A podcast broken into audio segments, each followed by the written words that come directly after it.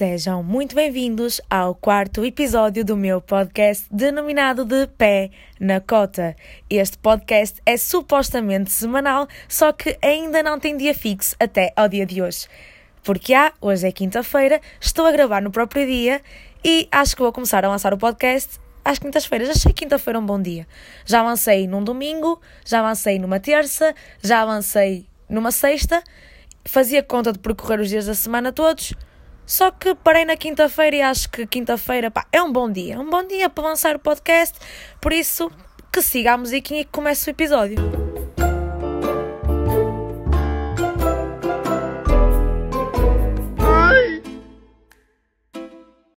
O primeiro tema que vos trago hoje é também a primeira coisa que um ser humano com as devidas e necessárias capacidades mentais para habitar este mundo faz mal chega a casa. E não estou a falar de abrir a porta, apesar de que abrir a porta é mesmo a primeira coisa que se faz mal se chega a casa, mal se entra em casa. Esperem, ou não. Porque quando se abre a porta. Hã? Yeah. Quando se abre a porta, pá, pensem comigo. Quando se abre a porta, ainda se está do lado de fora. Ou seja, tecnicamente ainda não entraste em casa. Por isso, não é a primeira coisa que fazes quando mal entras em casa, mas sim é a coisa que fazes para entrar em casa. É, fez sentido. Yeah. Para agora perdi-me, o que é que eu estava a dizer? Pá, tenho para aí nem um minuto, pá, aí, nem dois minutos de podcast já me perdi. Ah, a primeira coisa que se faz depois de já se ter aberto a porta, já se ter definitivamente entrado em casa, e essa coisa é. Isto é suposto ser um rufar de tambores, está bem? Não me critiquem, não me critiquem. É tirar o calçado. Certo? Todos concordamos com isto, ok? Posso prosseguir, ninguém ficou ofendido. E quem não concorda, quem não concorda, que não tem as devidas capacidades mentais para habitar este planeta Terra, por favor, por obsequio, peço, peço, com toda a gentileza, que passe alguns segundos à frente para não me ouvir insultar-vos. Tipo, ok? Pronto, vamos fazer assim, que é para ninguém ficar chateado, tá bem? Filhos da puta.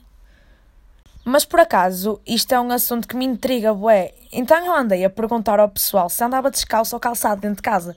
Tipo, fiz sondagem no Twitter, sondagem nas histórias do Insta. E graças a Deus, a maioria do pessoal disse-me que andava descalço dentro de casa. E quando, assim, tipo, só para explicar isto, quando eu digo descalço, imaginem, é não estarem calçados. Cla oh, pá, claro que tipo, para estar descalço não se pode estar calçado. Oh meu Deus. Ai, o que é que se passa comigo hoje? Mas já, yeah, o que eu queria dizer. Uh, tipo, pantufas e chinelos conta como andar descalço. Quando eu digo calçado, é mesmo para sapatilhas e assim. Tipo, calçado andar na rua, andar também dentro de casa. Como eu disse, a maioria do pessoal que respondeu às minhas sondagens e assim respondeu que andava descalço ou de pantufas e chinelos, o que são pessoas nutridas de, de inteligência e de capacidade para habitarem este planeta Terra e depois também houve pessoal que me justificou uh, entre andar calçado e descalço, do tipo, quando o chão é em tijoleira, andam calçados, mas depois quando muda o piso para, um, para soalho, ou lá como é que se chama aquilo, uh, andam descalços, ou pantufas e chinelos. Ok, aí faz sentido. Agora, pessoas que andam calçadas mesmo, tipo, dentro de casa, em tudo, tipo, em todo lado, têm a mesma variante de, de deficiência das pessoas que comem pizza com talheres. É assim, uma coisa é comer pizza com talheres num restaurante. Pá, justifica-se, ok. Agora, em casa, e buscar a faca e o garfo para comer pizza, tipo, isto é sequer legal? Estas duas coisas que eu disse, pá, são legais? Não há multas? Não há nada, tipo crime de desobediência? Mano, eu fico indignada com isto. É que, tipo, comer pizza de faca e garfo é a mesma cena que pagaram uma puta para andar aos beijos, tipo, sem realmente se pôr as mãos na massa. Ainda sobre andar descalço e calçado, eu sou daquelas pessoas que, se eu pudesse. Primeiro, porque tenho preguiça de calçar as sapatilhas, uh, mas se eu pudesse, andava sempre descalça. Porque andar descalço é uma coisa bastante prazerosa. Até que a minha mãe passa por mim, vê-me descalça e utiliza uma daquelas frases mesmo, mesmo à mãe, tipo, aquelas frases do dicionário de mãe que eu acho que todas as mães, quando, quando são mães, elas têm que decorar uma data, uma data de frases, e acho que esta é uma delas, que é, sempre que me vê descalça, utiliza isto. Não tens calçadinho para andar, pois não? Vais querer que eu te vá comprar uns chinelos, queres ver? E eu, para não levar com o chinelo, o que é que eu faço? Eu vou calçá-los. E como eu estava a dizer, andar, andar descalço é uma sensação muito boa. E eu acho que o único sítio em que andar descalço deixa de ser prazeroso é, é na praia. Por exemplo, quando vais ao mar e depois sais, tens os pezinhos molhados e metes os pés, mesmo assim, tal, areia seca, então ficas com os pés a parecer uh, um panadinho pronto para ir para fritar. Já, yeah, tipo, parece que é pãozinho ralado e está pronto, pronto para ir para o tacho. Ou então, quando sais da toalha e vais tipo para a beira e tem da água e assim, e tem aquelas pedrinhas, então a cada dois passos dizes 20 vezes ai, ui, ai, ui.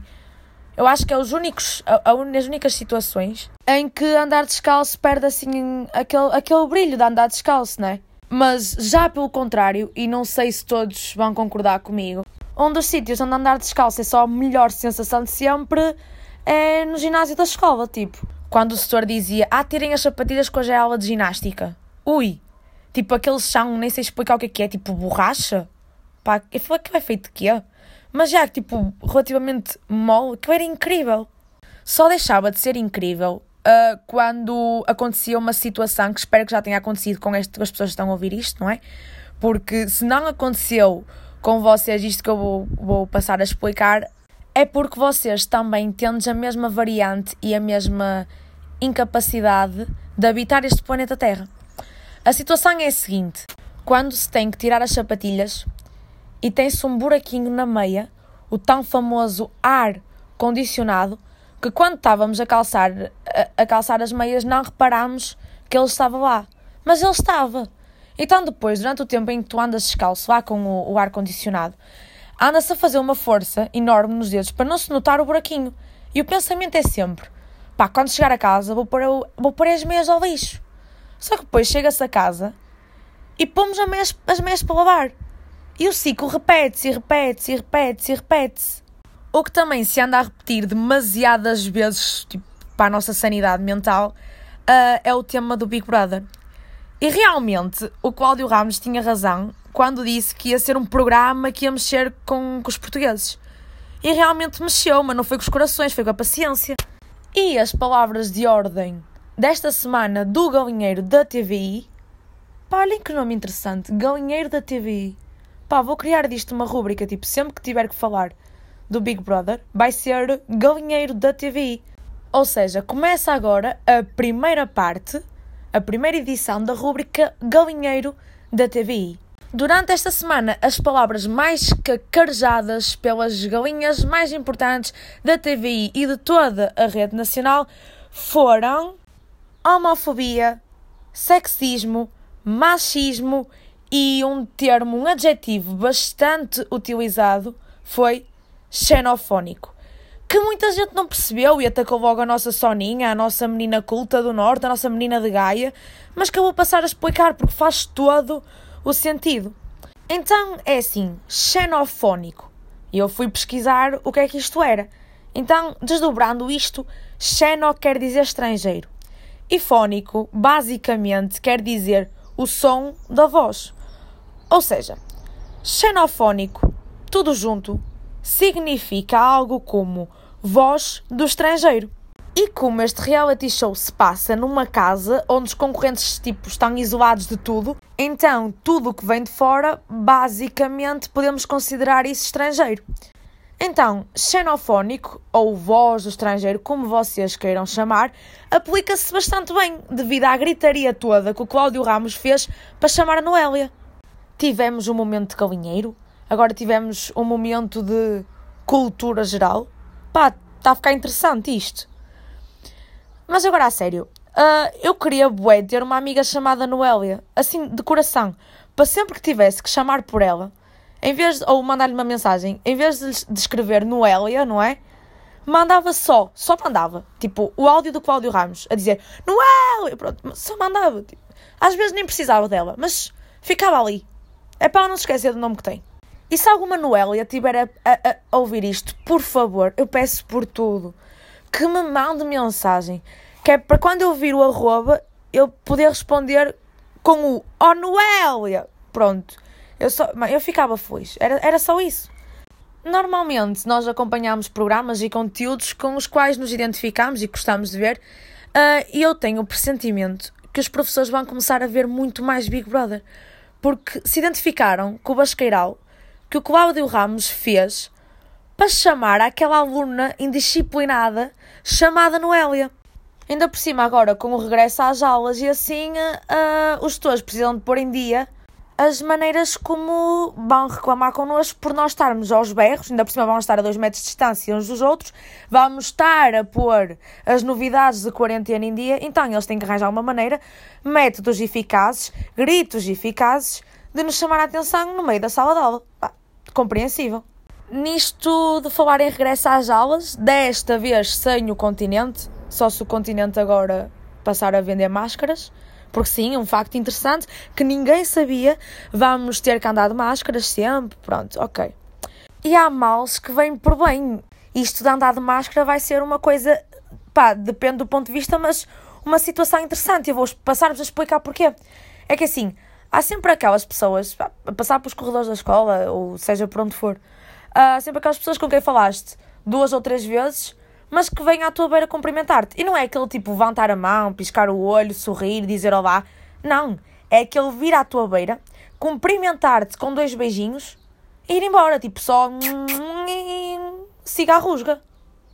Ou então, quando tipo chegas a um grupo, cumprimentas uma pessoa, só que depois reparas que essa pessoa está num grupo, então parece mal não cumprimentar as outras pessoas todas. Agora, com isto de andar de máscara, não podemos nos cumprimentar, nesta coisa do Covid não podemos nos cumprimentar.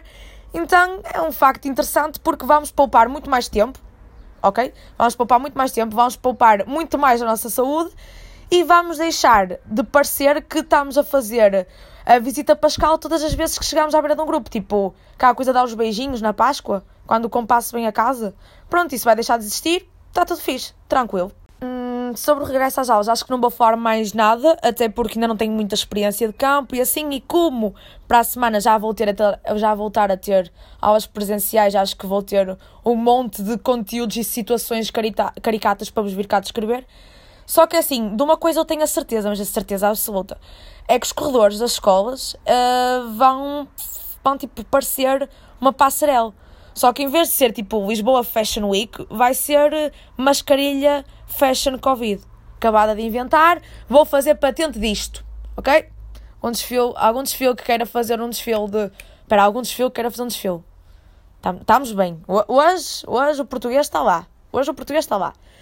Uh, alguém queira utilizar isto para fazer um desfile, este nome, pá, vai ter que pagar bem, vai ter que pagar bem. Falo em mascarilha Fashion Covid, porque porque o maior flex que nós temos agora, não é? Últimos tempos, uh, são as máscaras, ok? E existem máscaras para todos os tamanhos e feitios, cores e texturas, comestíveis ou não. E sim, estou a falar do senhor que lançou a tendência da máscara vegetariana. Acho que, pá, deve fazer bem à pele. Pá, influencers classe B, como é que é? Fazem pão, fazem tudo em máscaras de couve, ainda não, ainda não vi nada. Pá, sejam criativas, meninas. Este senhor Super Couve, uh, porquê é que eu chamei assim ao senhor? Está bem? Acho que toda a gente sabe que ele foi uma das pessoas entrevistadas durante as investigações e buscas pelaquela menina, a Valentina, e eu não queria falar já muito disto, né, porque ainda é uma coisa muito recente, nem fazer piadas do tipo, ai, os pais da média têm que começar a fazer workshops aos pais, aos pais portugueses, para saberem esconder os filhos. Pá, piadas assim de mau gosto, que não vale a pena estar a fazer e que nem eu vou entrar por aí. Uh, porque, yeah, como eu disse, é um acontecimento muito recente, mas uh, é um acontecimento que dá mais um argumento, argumento, yeah, entre aspas, estou a fazer aspas, estou a fazer aspas com as mãos, uh, para algo que eu já tenho andado há bué tempo a sugerir. E isto também vai ter patente, ok? Por isso que ninguém me rouba esta ideia, pelo amor de Deus, porque é minha, é minha e vai ter patente também. Eu hoje estou numa. Vou fazer patente de tudo. Qualquer coisa que eu disser agora eu faço patente. Ninguém vai chegar a utilizar, vou gastar dinheiro à toa por causa de patentes. Vai ser tudo, mas vai ser tudo patente, vai ser tudo meu. e a ideia é a seguinte: já que a Netflix fez uh, uma série documental sobre a Maddie, porquê que a Netflix não faz tipo uma série mesmo uh, sobre. Não sei se vocês já viram American Crime Story, que é basicamente na Netflix só tem, só tem duas temporadas. Uma é sobre a morte do, do Versace e a outra é sobre o caso de O.J. Simpson. Acho que é isso. Pronto, eu curto. E basicamente é uma série documental onde cada temporada explica uh, pá, os casos que estão a, estão a ser referidos. E podia-se fazer isso em Portugal. Tipo, Tuga Crime Story. Pá, era giro. E depois fazia-se tipo cada temporada a explicar. Um, a explicar um crime e nós já tínhamos, pai, no mínimo, umas quatro temporadas. Yeah, já se tinha a da Medi, depois a do Rui Pedro, a da Joana Cipriano, aquela menina que foi dada de comer aos porcos, a desta menina, da Valentina, do, olha, o caso do, do, do triatleta, da, da Rosa Greu e assim, pá, e entre, entre outros, porque se há coisa que Portugal também é nutrida, é de casos estes. É pá, fica aqui a ideia, se tiver aqui alguém da Netflix a ouvir, uh, tem patente, está bem? Primeiro tem que me pagar, está bem? Ok? Simples. Bis. Qualquer coisa, se precisarem de ajuda ou assim, se me quiserem pôr a ser famosa, pronto, também aceito. Uh, acho que hoje não tenho mais nada para dizer. Não, olha, curtinho hoje. Pessoal a reclamar que o outro episódio tinha 21 minutos. Eu também, eu queria fazer as coisinhas sucintas, rápidas, e estou aqui a falar, e daqui a um bocado vai chegar aos 20 de eu estar aqui a enrolar. Bem, como eu disse, não tenho mais nada para dizer hoje. Uh, o meu Insta é Sofia Zero Martins, vocês já sabem, têm que ir lá seguir e tal. Uh, e agora vou começar a deixar uma pergunta, uma pergunta assim solta, tá bem? No fim de cada episódio. Uh, e a pergunta hoje é: porquê é que há pessoal que ao tirar fotos com as máscaras sorri? Ok? Tipo, porquê? O meu nome é Sofia e pá, até à próxima. Quinta-feira, tá bem, pessoal? Quinta-feira.